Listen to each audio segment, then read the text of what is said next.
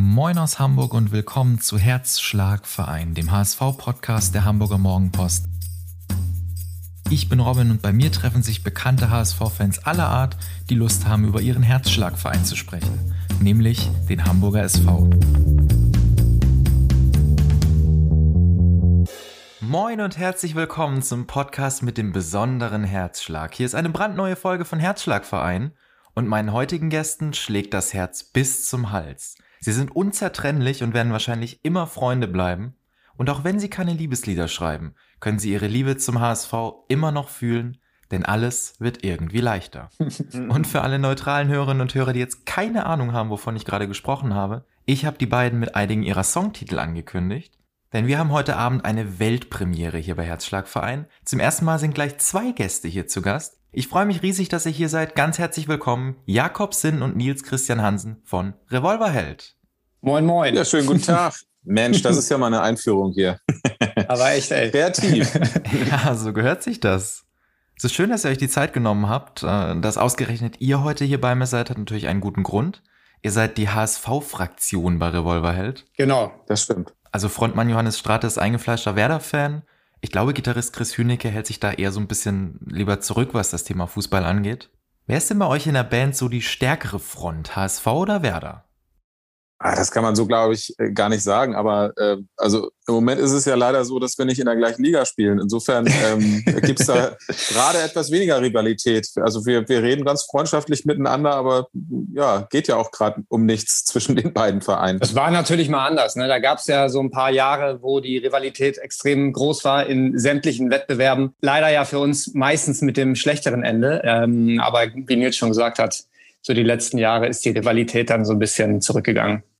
Gibt es da dann auch mal so bandintern fiese Sprüche untereinander, so von Johannes an euch oder von euch an Johannes? Naja, es ist eher so ein freundschaftliches Necken, würde ich es mal so äh, beschreiben.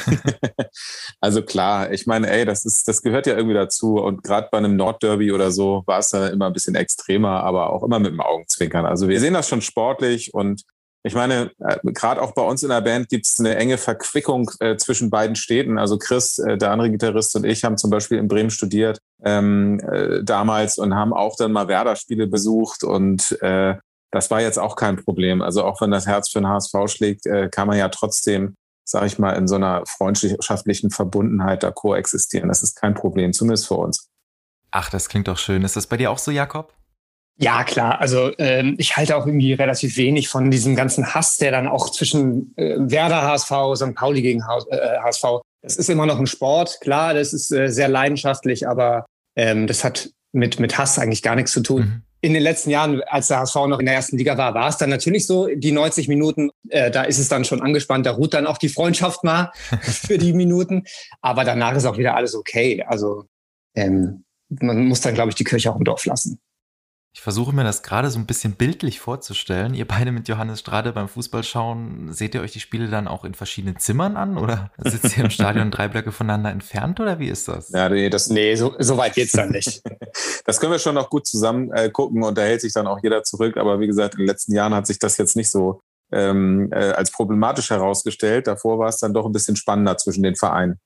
Ja, du sagst es. 2018 äh, hat sich das ja nun geändert mit dem Abstieg des HSV aus der Bundesliga. Wie habt ihr das so vor drei Jahren wahrgenommen? War das schmerzhaft für euch oder könnt ihr dem auch was Positives abgewinnen? Oder? Es hat sich halt so ein bisschen abgezeichnet, muss man ja sagen. Ne? Es war ja das eine oder andere Mal ziemlich knapp. Ich kann mich erinnern, ich war in dem Jahr, als der HSV in Karlsruhe gespielt hat, ähm, im Stadion in Karlsruhe.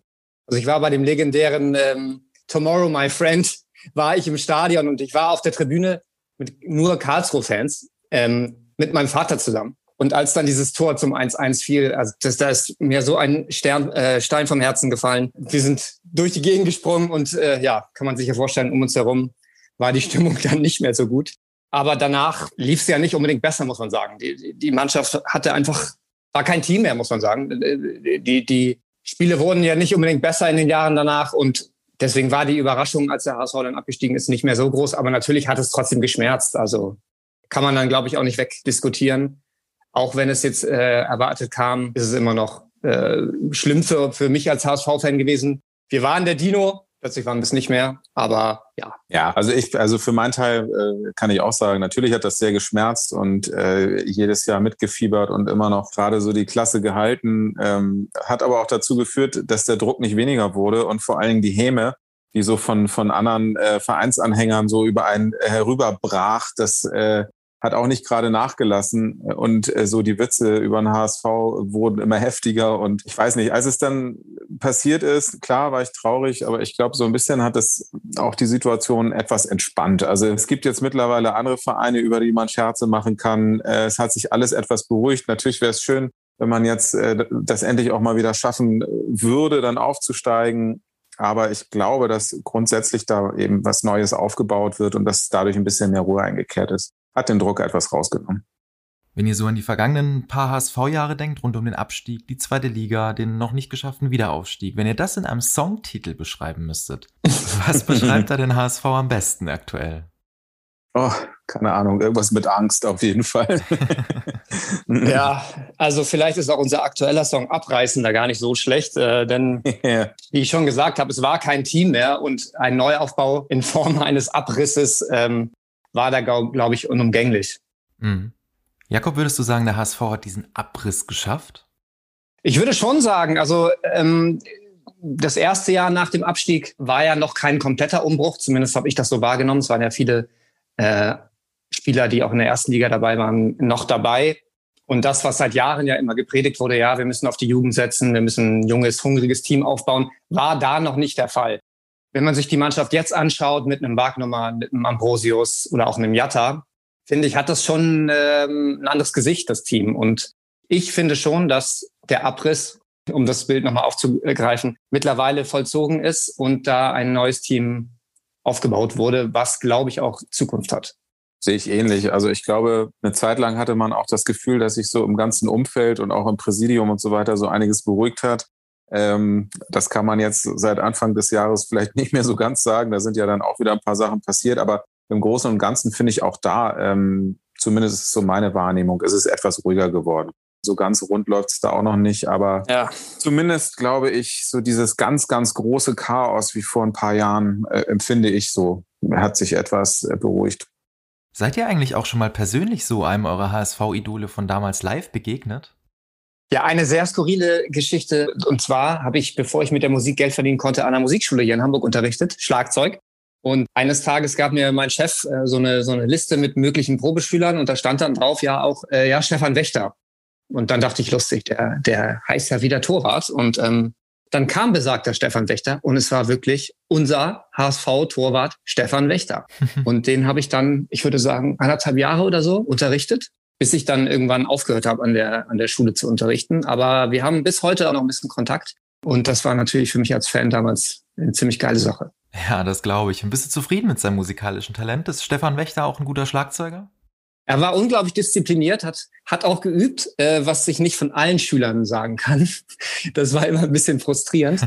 Aber ähm, ja, er war sehr motiviert, ähm, war auch eher in der Rock-Ecke unterwegs. Also wir haben uns auch musikalisch gut verstanden. Aufgeprügelt und keinen reingelassen, ne? Ganz genau. ja, Nils, hast du auch mal einen HSV-Spieler unterrichtet irgendwo? Äh, nee, ich habe tatsächlich keinen HSV-Spieler unterrichtet, aber äh, ich bin vor ein paar Jahren auf jeden Fall äh, lebenslanges Mitglied geworden. Da gab es ja mal so eine Aktion, äh, da hat der Verein äh, wie so oft natürlich irgendwie ein bisschen äh, Geld gebraucht. Und da habe ich dann gedacht, ja gut, äh, das mache ich doch gerne. Dann äh, hat der Verein vielleicht ein bisschen mehr Luft und fand ich auch eine super Sache, muss ich sagen. Also da gab es irgendwie auch so eine schöne Verleihung, da hat man dann so eine Urkunde bekommen und irgendwie war das für mich als Fan auch schon, muss ich sagen, ein ganz besonderer Moment. Ja, wow, das ist äh, aller Ehren wert. Lebenslanges Mitglied. Äh, das bedeutet ja auch schon dein ganzes Leben. Wie war das eigentlich bei dir damals, Nils? Wer oder was hat dich zum HSV-Fan gemacht? Das kann ich so gar nicht mehr so sagen. Das war irgendwie automatisch so. Ich glaube einfach durch Schule, Eltern, äh, Freunde, Familie und so weiter. Also ich erinnere mich einfach an die glorreichen Zeiten in den 80ern. Ich meine, ich bin 80 geboren und da war der HSV einfach so die große Nummer. Da gab es für mich äh, auch überhaupt keine Entscheidung, äh, welchem Verein in Hamburg man dann angehört. Das, äh, das war einfach so, fertig, Punkt. Und äh, so mit den Jahren, klar, äh, irgendwann musste man dann auch ein bisschen Durchhaltevermögen beweisen. Ähm, aber wie das nun mal so ist, äh, einmal Fan, immer Fan, würde ich sagen. Also ich bin jetzt auch nicht so der Vereinshopper, der dann sagt, okay, dann suche ich mir mal einen anderen, wenn es schlecht läuft. Äh, das ist dann so eben mitgehangen, mitgefangen und äh, das ist, äh, ist einfach nach wie vor so. Und bei dir, Jakob, war das bei dir eine ähnliche Selbstverständlichkeit? Bei mir war es ein bisschen anders. Ähm, mein Vater kommt nicht aus Hamburg, deswegen war der HSV damals zumindest noch nicht so sein Verein. Das hat sich inzwischen geändert. Inzwischen ist er auch HSV-Fan. Der kommt aus Süddeutschland, war eher so Kaiserslautern-Sympathisant. Ähm, und bei mir kam das eher über die Schule. Also ich glaube, so zum Fußballfan, zum richtigen Fußballfan bin ich äh, so während der WM 90 geworden. Und im Nachgang dann HSV-Fan, weil meine damaligen Schulkameraden HSV-Fans waren. Ich weiß noch, dass der Vater von dem einen war Ordner beim HSV im alten Volksparkstadion. Und da bin ich dann irgendwann mal mitgegangen, Westkurve Block E, und bin dann auch nicht mehr weggegangen. Hab dann meine ganze Familie angesteckt, mein Bruder und mein Vater. Ja, also hast du deine ganze Familie zu HSV-Fans gemacht. Würde ich schon so behaupten, ja. Also ähm, ich habe dann meinen Bruder erst mitgenommen. Wir hatten dann sehr, sehr lange äh, beide eine Dauerkarte auch. Und ähm, die habe ich eigentlich erst abgegeben, als wir mit der Band äh, erfolgreicher geworden sind und dann eigentlich jeden Sommer an den Wochenenden auf Festivals unterwegs waren und es sich einfach nicht mehr gelohnt hat. Aber bis dahin, äh, genau, war ich mit meinem Bruder eigentlich jedes zweite Wochenende im Stadion. Ja, wie ihr zu HSV-Fans wurdet, war also ein bisschen unterschiedlich, aber es soll ja angeblich doch ein paar Gemeinsamkeiten zwischen euch geben und das werden wir gleich erfahren in der allerersten Doppelausgabe unserer beliebten Rubrik Stimmt das? Denn natürlich haben wir uns einmal mehr besonders viel Mühe gegeben, um drei Gerüchte über euch zu finden, mit denen wir wie immer mal aufräumen wollen. Und inzwischen bist du, Nils, ja der Gitarrist von Revolverheld und du, Jakob, der Schlagzeuger. Aber angeblich soll es früher mal genau umgekehrt gewesen sein. Nils wollte Schlagzeuger werden und Jakob Gitarrist. Stimmt das?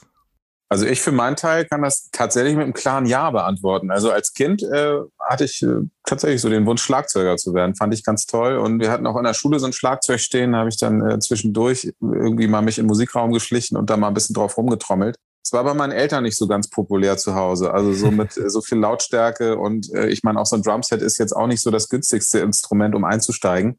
Aber als Kind äh, ist es ja dann auch oft so, dass man irgendwie die eine Woche das toll findet und die andere Woche dann vielleicht irgendwas anderes. Und es gab so eine Sendung früher, Formel 1 hieß die, ich weiß nicht, ob die noch jemand kennt. Da wurden immer so Musikvideos gezeigt und ähm, äh, viel Musik äh, kam drin vor, Hitparade. Und da habe ich dann äh, ja so Bands gesehen mit Gitarre und wollte dann unbedingt Gitarre lernen. Also dieses Schlagzeugspielen, das war mal so ein kurzer Wunsch. Ich bin dann doch irgendwie ganz froh, dass ich bei der Gitarre gelandet bin. Das kann Jakob alles viel besser mit dem Schlagzeug. Ist das so, Jakob? Ja, in meinem Fall stimmt äh, deine Behauptung nicht. Bei mir war eigentlich äh, in Sachen Musik immer das Schlagzeug die Nummer eins. Ich habe damals irgendwann bei uns in der Schule die Schulbig Band gesehen und da war der Schlagzeuger irgendwie derjenige, der mich am meisten beeindruckt hat. Vielleicht einfach durch die Lautstärke, ich weiß es nicht. Auf jeden Fall ähm, wollte ich von da an eigentlich immer nur Schlagzeug spielen und habe auch eigentlich nicht wirklich was anderes gemacht. Ich habe eine Zeit lang mal ein bisschen Klavier gespielt, aber Gitarre habe ich nie gespielt.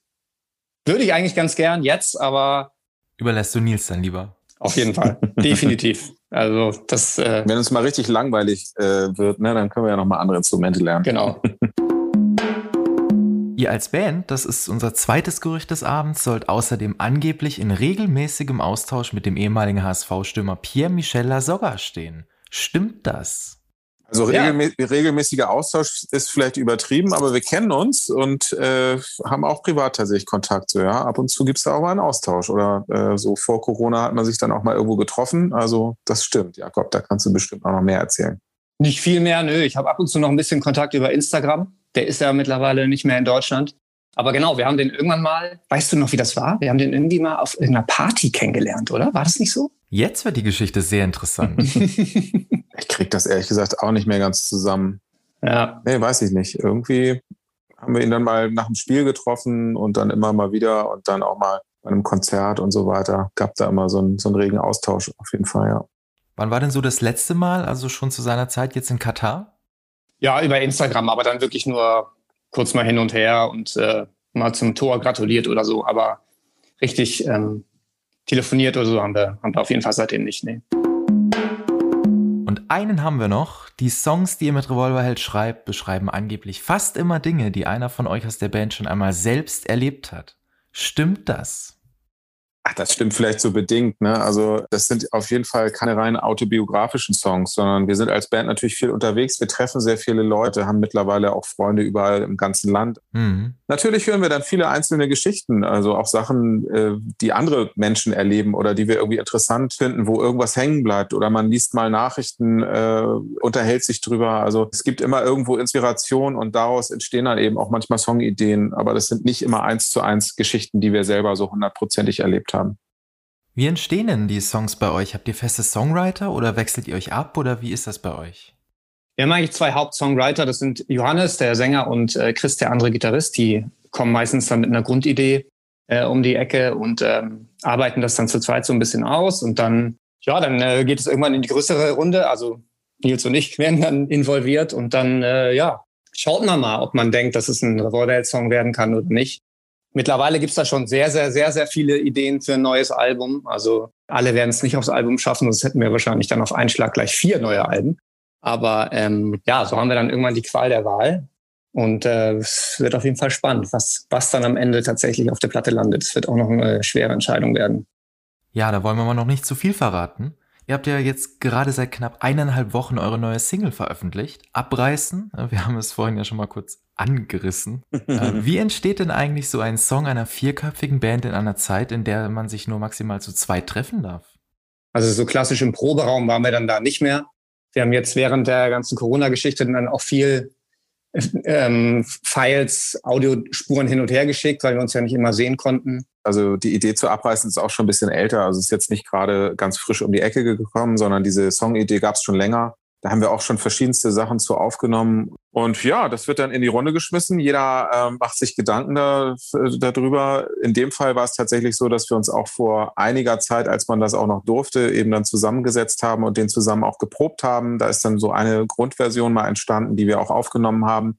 Aber daran haben wir wirklich noch sehr, sehr viel weitergearbeitet. Bis wir dann irgendwann so das Gefühl hatten, so der Song ist jetzt so perfekt, wie er gerade ist in dem Moment. Ähm, und äh, ja, heutzutage kann man eben sehr viel übers Internet machen. Also äh, wir haben alle Studios, äh, so kleine Studioräume, wo man eben in Studioqualität aufnehmen kann dann schickt man es in die Runde, dann sagen die anderen was dazu, ändert es vielleicht noch mal ein bisschen ab und es haben auch tatsächlich verschiedene Produzenten jetzt an dem Song auch mitgearbeitet. Also der hat schon so eine kleine Reise hinter sich und wir haben uns eigentlich, ich würde mal sagen, so vor knapp drei Wochen erst entschieden, den jetzt als Single rauszubringen. Ja. Da ist dann zum Schluss auch noch mal tatsächlich so einiges passiert, als dann wirklich klar war, okay, das wird jetzt eine Single, lass wirklich alle noch mal durchhören und zum Schluss war das eine ziemliche Punktlandung, haben wir den Song fertig bekommen und dann auch ziemlich schnell rausgebracht. Ja, das macht eben so ein eingespieltes Team aus. Revolverheld gibt es jetzt schon, korrigiert mich, wenn ich falsch liege, seit unglaublichen 18 Jahren. Genau. Wir sind jetzt, also im Prinzip im 19. Jahr sind wir ja. jetzt. Also im, im Herbst sind es dann 19. Und das ist schon, ja, bin ich gerade selber erstaunt. Ist dann doch eine lange Zeit. ja. In der Zwischenzeit hat der HSV 23 Mal seinen Trainer gewechselt. Ja. Wow. ja, das ist Wahnsinn. Seid ihr in der Zeit auch so richtig zu Freunden geworden? Ja, schon. Ja, klar. Ich glaube, also wenn wir, wenn wir das nicht wären, dann hätten wir das, glaube ich, nicht so lange machen können. Das gehört schon dazu. Also wir haben uns auch als Freunde kennengelernt. Es ist ja nicht so, dass wir eine gecastete Band sind, die irgendwie von sonst wem zusammengestellt wurden. Wir haben uns quasi erst an der Bar kennengelernt und haben dann angefangen, Musik zu machen.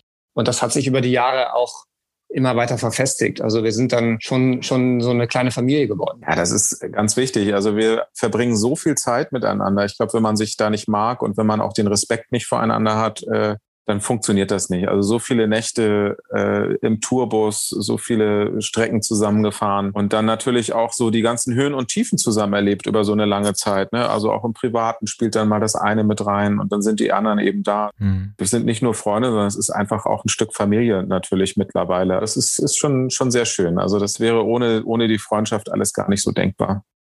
Wie war das denn damals an der Bar, um Jakob mal beim Wort zu nehmen? Wie habt ihr als Band so zusammengefunden? Es waren tatsächlich so mehrere Wege. Also äh, Jakob und Chris haben zusammen mit mir schon mal in einer anderen Band ge äh, gespielt, äh, auch so mit, mit, deutschen Texten, aber eben noch mit einem anderen Sänger, einem anderen Bassisten. Und äh, das war alles erst anders, aber wir haben schon mal zumindest äh, zusammen Musik gemacht. Diese Band hat sich dann irgendwann aufgelöst. Jakob hat dann in Hamburg diesen Popkurs belegt. Das ist von der Musikhochschule ein, äh, ein so ein Kontaktstudiengang und äh, da sind so einige Bands äh, entstanden. Also ich glaube Seed, Wir sind Helden und alle möglichen haben da irgendwie zumindest teilweise auch dran teilgenommen. Und in diesem Jahr, von dem ich gerade rede, haben dann eben Jakob und Johannes teilgenommen. Darüber haben wir Johannes kennengelernt. Genau. Jakob hat dann irgendwann mal angerufen und meinte so, ey, hier ist gerade beim Popkurs mir ein Sänger über den Weg gelaufen, den finde ich super, äh, müsst ihr euch unbedingt mal anhören. Und irgendwie habe ich zu der Zeit mit Chris irgendwie schon an so ein paar Songideen gearbeitet, aber noch gar nicht so richtig mit Band. Und irgendwie hat sich das dann so formiert, dass wir mal angefangen haben, eine, eine Probe äh, auf die Beine zu stellen und mal zu gucken, ob man daraus vielleicht eine Band formen kann. Jetzt sind wir fast 20 Jahre später. Irgendwie hat das ja ganz gut funktioniert. das kann man so sagen. Gibt es für euch in dieser langen Zeit, in diesen fast 20 Jahren irgendwie so ein besonderes Erlebnis, bei dem ihr sagen würdet, hey, das macht uns aus, das ist Revolverheld? Äh, Jakob, wie ist es bei dir? Ist ganz schwer. Die, die Frage kriegen wir relativ häufig gestellt und äh, kannst dir ja vorstellen, wenn man fast 20 Jahre zusammen Musik macht, dann ist es schwer, da ein Highlight rauszu, rauszuziehen. Da waren einige. Also was ich jetzt spontan sagen würde, so dieses MTV Unplugged, was wir machen durften, das war auf jeden Fall ein Highlight für mich persönlich. Wir sind alle in den 90ern groß geworden mit dieser Reihe MTV Unplugged. Und als dann die Anfrage von MTV kam, ob wir nicht vielleicht auch ein MTV Unplugged machen wollen, war das wie so ein kleiner Ritterschlag. Das ist auf jeden Fall ein Highlight für mich gewesen. Aber da sind noch diverse. Also ich weiß nicht, Nils, du hast bestimmt auch noch ein, zwei Sachen. Ja, ach, da gibt's so einige. Also was ich total spannend fand, war, wir haben mal in China gespielt, ein paar Konzerte. Äh, ich glaube 2010 war das, ne, Jakob? Ich glaube auch, ja. Und ähm, da durften wir eben im Rahmen dieser Expo, aber auch äh, in Zusammenarbeit mit dem Goethe-Institut da irgendwie ein paar Konzerte spielen und das war so außergewöhnlich. Also erstens als deutschsprachige Band irgendwo in China zu spielen, das klingt schon mal irgendwie absurd. Wir haben nun mal deutsche Texte, versteht natürlich da wahrscheinlich fast keiner. Das waren so viele Eindrücke auf dieser Reise, das ist also ein absolutes Highlight, muss ich sagen. Das äh, war wirklich absurd. Wenn wir mal so ein bisschen die berühmte Glaskugel äh, rausholen, wäre denn auch so in einigen Wochen der Aufstieg des HSV ein solches Erlebnis? Ja, voll. Ah. ja, also genau das wollte ich doch hören. Glaubt ihr persönlich dran dieses Jahr an den HSV-Aufstieg? Das ist immer schwer zu sagen. Also realistisch ist es auf jeden Fall. Ja. Ähm, ich habe das Gefühl, also ich hatte, muss ich zugeben, ich hatte jetzt die letzten Wochen auch schon hier und da mal wieder ein bisschen Schiss, dass es kippt. Mhm. Äh, es wäre ja auch nicht das erste Mal gewesen. Es war ja eigentlich die letzten Jahre auch immer so. Gerade im letzten Jahr, finde ich, hat man gemerkt, dass zum Ende hin der Kopf nicht mehr mitgespielt hat, dass einfach der Druck wahrscheinlich zu groß war und dann einfach mit Ansage Spiele verloren wurden, die man eigentlich nicht hätte verlieren müssen. Und ich habe das Gefühl, dass Daniel Thune die Mannschaft im Griff hat. Da ist überhaupt keine Unruhe zu spüren für mich als Fan. Und es war ja hier und da schon auf jeden Fall auf der Kippe. Also als Spiele wie jetzt gegen Kiel oder auch gegen Fürth, was ja wichtige Spiele waren, als die nicht gewonnen wurden, ähm, habe ich mir schon ein bisschen Sorgen gemacht, aber ich bin eigentlich guter Dinge, dass es dieses Jahr gut ausgehen kann. Also wie gesagt, ich glaube, es wird äh, darauf ankommen, dass der Kopf mitmacht. Nils, hast du auch so ein gutes Bauchgefühl? Sehe ich eigentlich ganz genauso. Also äh, ja, es war in den vergangenen Jahren oft so, dass ganz zum Schluss dann irgendwie der Kopf sich eben eingeschaltet hat und ganz viele Dinge dann eben nicht mehr möglich waren. Also auch schon äh, vor dem Abstieg war es ja ganz oft so, dass, dass es eigentlich eine Zeit lang immer ganz gut lief und zum Ende dann wichtige Spiele einfach nicht mehr gewonnen wurden oder irgendwie da also richtig verrissen wurden, so wo man echt dachte, okay, das fällt zusammen gerade wie ein Kartenhaus. Und ähm, habe ich auch gerade das Gefühl, dass äh, auch wenn es mal ein bisschen kriselt, also eben wenn ein paar Spiele mal nicht gewonnen werden, eigentlich wenn es wichtig gewesen wäre, man dann trotzdem wieder zurückkommt und man eben nicht mehr so viel Unruhe spürt wie vor ein paar Jahren. Also das äh, muss ich schon sagen. Aber klar, ich bin natürlich auch kein Hellseher ich hoffe das jetzt einfach mal, kann natürlich trotzdem am Ende äh, irgendwie bitter ausgehen, aber ich glaube, die Voraussetzungen sind eigentlich so gut wie seit vielen Jahren nicht mehr. Ja, der Aufstieg ist ja nicht zuletzt auch ein ganz großes Thema bei unseren Hörerinnen und Hörern. Natürlich haben wir auch dieses Mal wieder in die weite Welt hinausgerufen und sie gefragt, was ihnen schon immer auf der Seele brannte, wenn es um Jakob und Nils geht. Und ein Hörer hat die sehr spannende Frage gestellt, würdet ihr einen eurer Songs eigentlich gerne mal bei einem Heimspiel im Volksparkstadion hören? Ach, äh, auf jeden Fall. Also würde ich schon, schon abfallen. Ist natürlich bei uns immer so eine Sache, dadurch, dass wir natürlich also so zwei verschiedene Vereine in der Band haben, äh, ist es wahrscheinlich schwierig, da jetzt genau einen Song mal auszuwählen, der nun hundertprozentig passen könnte. Aber an sich hätte ich da überhaupt nichts gegen, klar. Man muss ja auch sagen, ähm, hm. wir haben 2008 mal ähm, für den DFB einen Song gemacht. Der war der offizielle DFB-Fansong bei der Europameisterschaft. Und in dem Zusammenhang haben wir auch schon im Volksparkstadion äh, gespielt. Beim Spiel?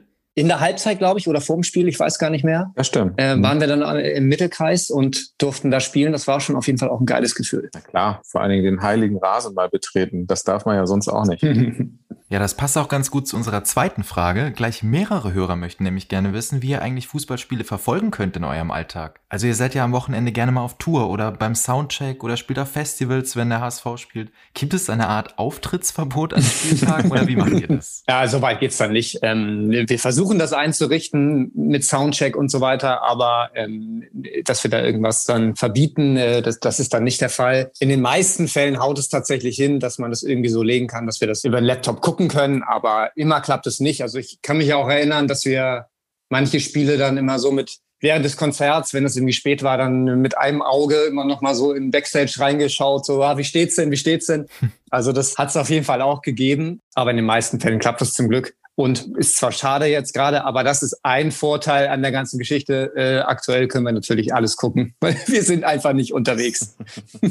Es hat tatsächlich so ein, zwei Mal auch so ganz absurde Situationen gegeben, wenn es wirklich ganz, ganz wichtig war. Dann haben wir über unseren Knopf im Ohr, den wir ja mal drin haben, dann auch mal Ansagen bekommen, wie es gerade steht. Dann konnten wir mal ja zwischen den Songs, äh, wurde uns dann mal ein Zwischenstand reingegeben. Ernsthaft, das habt ihr wirklich gemacht? Klar, wenn es um alles ging, muss man natürlich up to date bleiben. Das geht ja nicht. ja, wobei manchmal wollte ich es auch gar nicht wissen. Also, stimmt. Es war dann für meine Nerven manchmal nicht so gut. Ja, ja, ich glaube, stimmt. Du hast auch einmal die Ansage gemacht, glaube ich. Du willst es nicht hören. Ja. Dann wurde es ja. dir ausgeblendet. Genau. Wahnsinn. Äh, ich weiß jetzt auch gar nicht, wie ich da zur dritten Frage überleiten soll. Die ist ziemlich hoffnungsvoll. Glaubt ihr an eine Tour im Jahr 2022? Natürlich mit dem HSV im Ohr. Also ja, ich glaube schon, dass man irgendwann ja äh, wieder normale Veranstaltungen äh, stattfinden lassen muss. Also äh, ich bin da eigentlich ganz frohen Mutes. Äh, die Impfungen gehen jetzt los, nimmt auch langsam Fahrt auf zum Glück. Und ähm, ja, man wird sehen, ne, wie, es dann eben äh, mit den Ansteckungszahlen läuft. Also irgendwann wird sicherlich auch die Impfung mal durchschlagen und ich glaube, dann äh, bleibt ja auch äh, einer Regierung nichts anderes übrig, als dann auch schrittweise wieder zu öffnen. Also das, das sollen ja eben Ausnahmen bleiben. Ich glaube, dass man dann auch wieder ein sichereres Gefühl hat. Also ich kann das auch total verstehen, dass man, selbst wenn man dürfte, vielleicht als Fan gar nicht Lust hätte, auf Konzert zu gehen. Es sei denn, es läuft natürlich völlig Corona-konform ab. Wir werden auch dieses Jahr im Sommer ein paar Konzerte spielen. Da freuen wir uns sehr drauf. Wir haben ja letztes Jahr schon so ein paar Autokino-Konzerte gespielt. Und dieses Jahr kommen äh, eben so ein paar andere Konzepte um die Ecke. Strandkorbkonzerte zum Beispiel finde ich ja sehr spannend. Da sind viele Strandkörbe aufgestellt. Da hat man so seine eigene ähm, VIP-Area, wo man so zu zweit im Strandkorb sitzen kann und äh, Konzert lauschen. Das wird bestimmt super. Aber natürlich freuen wir uns drauf, wenn es wieder richtig rausgeht. Und ich glaube, 2022 ist, ist da durchaus realistisch. Ich glaube auch, ja. Nils hat es ja schon gesagt. Ähm, die Impfungen laufen ja bereits. Und äh, für dieses Jahr sehe ich auch so, ist es unrealistisch. Aber es gibt ja zum Glück einige kreative Veranstalter, die, die, äh, die diese Konzepte auf die Beine stellen. Und ähm, genau, für nächstes Jahr bin ich auch sehr positiv. Genau, ihr habt es eben gesagt, ihr seid ja sogar schon diesen Sommer unterwegs bei Strandkorbkonzerten und Open-Air-Festivals und dergleichen, eben alles, was Corona so zulässt. Genau. Corona hat ja besonders euch Künstler wirklich hart getroffen. Aber wie sehr hat euch das so auch persönlich als Band zugesetzt, die vergangenen 12, 13 Monate? Vermutlich konntet ihr euch ja auch erstmal irgendwie eine ganze Weile nicht mehr sehen. Also wir haben uns natürlich eingeschränkt äh, nur sehen können, als es losging und keiner irgendwas wusste, wie, wie sind die Übertragungswege und so weiter und so fort. Also wir waren eigentlich gerade mitten in Studio-Sessions und hatten dann eine ganz kleine Urlaubsstrecke geplant und wollten uns eigentlich danach wieder treffen und weiterarbeiten. Und das war dann eben so ein bisschen Puzzlearbeit. Ne? Also der eine hat eben angefangen, irgendwo auf vielleicht bestehendes Material dann wiederum was aufzunehmen. Dann hat ein Produzent weitergearbeitet an Sachen. Dann, dann hieß es, okay, da müssen jetzt ein paar Gitarren drauf. Dann ist es wieder zu Chris und mir rübergeschickt worden. Und äh, dann war das eben so ein Puzzlespiel und haben uns dann eben äh, zu so Corona-konformen Spaziergängen mhm. dann manchmal getroffen. Weil ja, Musik hat eben auch was mit Gefühl zu tun und äh, das lässt sich nur über Technik eben nicht alles abbilden. Das war schon auch ganz schön, sich dann mal wieder ein bisschen zu sehen. Ja, ich glaube, wir hoffen alle, dass das bald mal ein Ende hat. Ähm, also mit Corona, nicht mit Revolverheld. Revolverheld wird es wahrscheinlich noch eine ganze Weile geben, oder? Also äh, es ja, ist nichts anderes geplant und nee. es macht uns einfach zu viel Spaß, um jetzt übers Aufhören nachzudenken. Also ich glaube, äh, man wird uns schon eine Zeit lang äh, noch sehen, ja. So, wir sind alt, aber so alt dann auch wieder nicht. Nee, eben. also es wird noch was kommen. Es wird was kommen. Sehr schön, da können wir sehr gespannt sein und äh, das bin ich jetzt übrigens auch bei unserem traditionellen Abschluss der Sendung. Denn auch heute spielen wir natürlich, wenn auch in einer etwas anderen Form, diesmal mit euch Bundesliga oder wie es sich für eine Band gehört, spielen wir natürlich Bundesliga oder Bass. Mhm. Yes.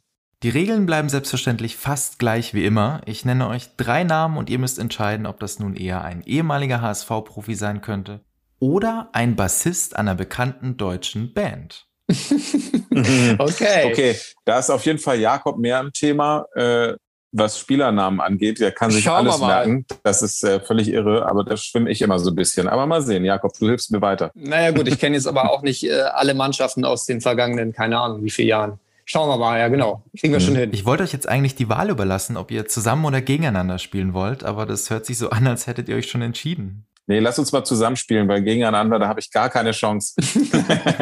Okay. Ja, und ich mache es euch natürlich auch nicht ganz so einfach. Also kleiner Spoiler, Revolverheld ist nicht dabei.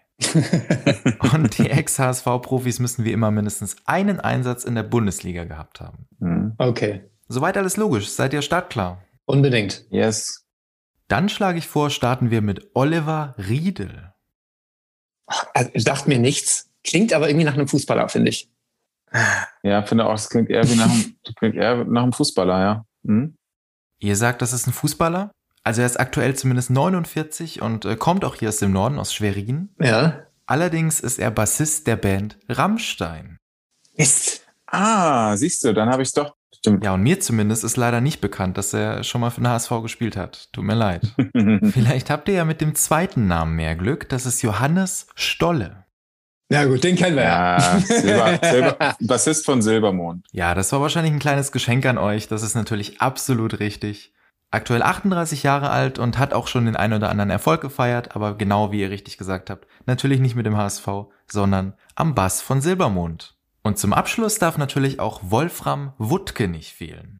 Na gut. Ja, gut, ey. Das ist definitiv ein Fußballer. Genau. Ihr macht das hier mit einer Souveränität, wie man sie sich vom HSV wünschen würde. Das ist natürlich auch richtig. Wolfram Wuttke war Offensivspieler beim HSV von 1983 bis 1985, insgesamt 71 Pflichtspiele gemacht und ist 2015 leider verstorben. Na bitte, ihr habt doch gar nicht so schlecht abgeschnitten mit zwei von drei Richtigen. Ja. Das war's schon.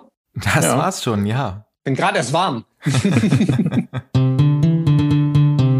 Und das war's auch leider schon mit unserer Sendung heute Abend. Äh, Nils, Jakob, das hat sehr, sehr viel Spaß gemacht mit euch beiden. Danke, dass ihr heute hier wart und zusammen hier für gleich mehrere Premieren bei Herzschlagverein gesorgt habt. Ebenfalls. Danke dir. Aber ja, vielen Dank für die Einladung. Hat viel Spaß gemacht. Danke. Das freut mich sehr zu hören.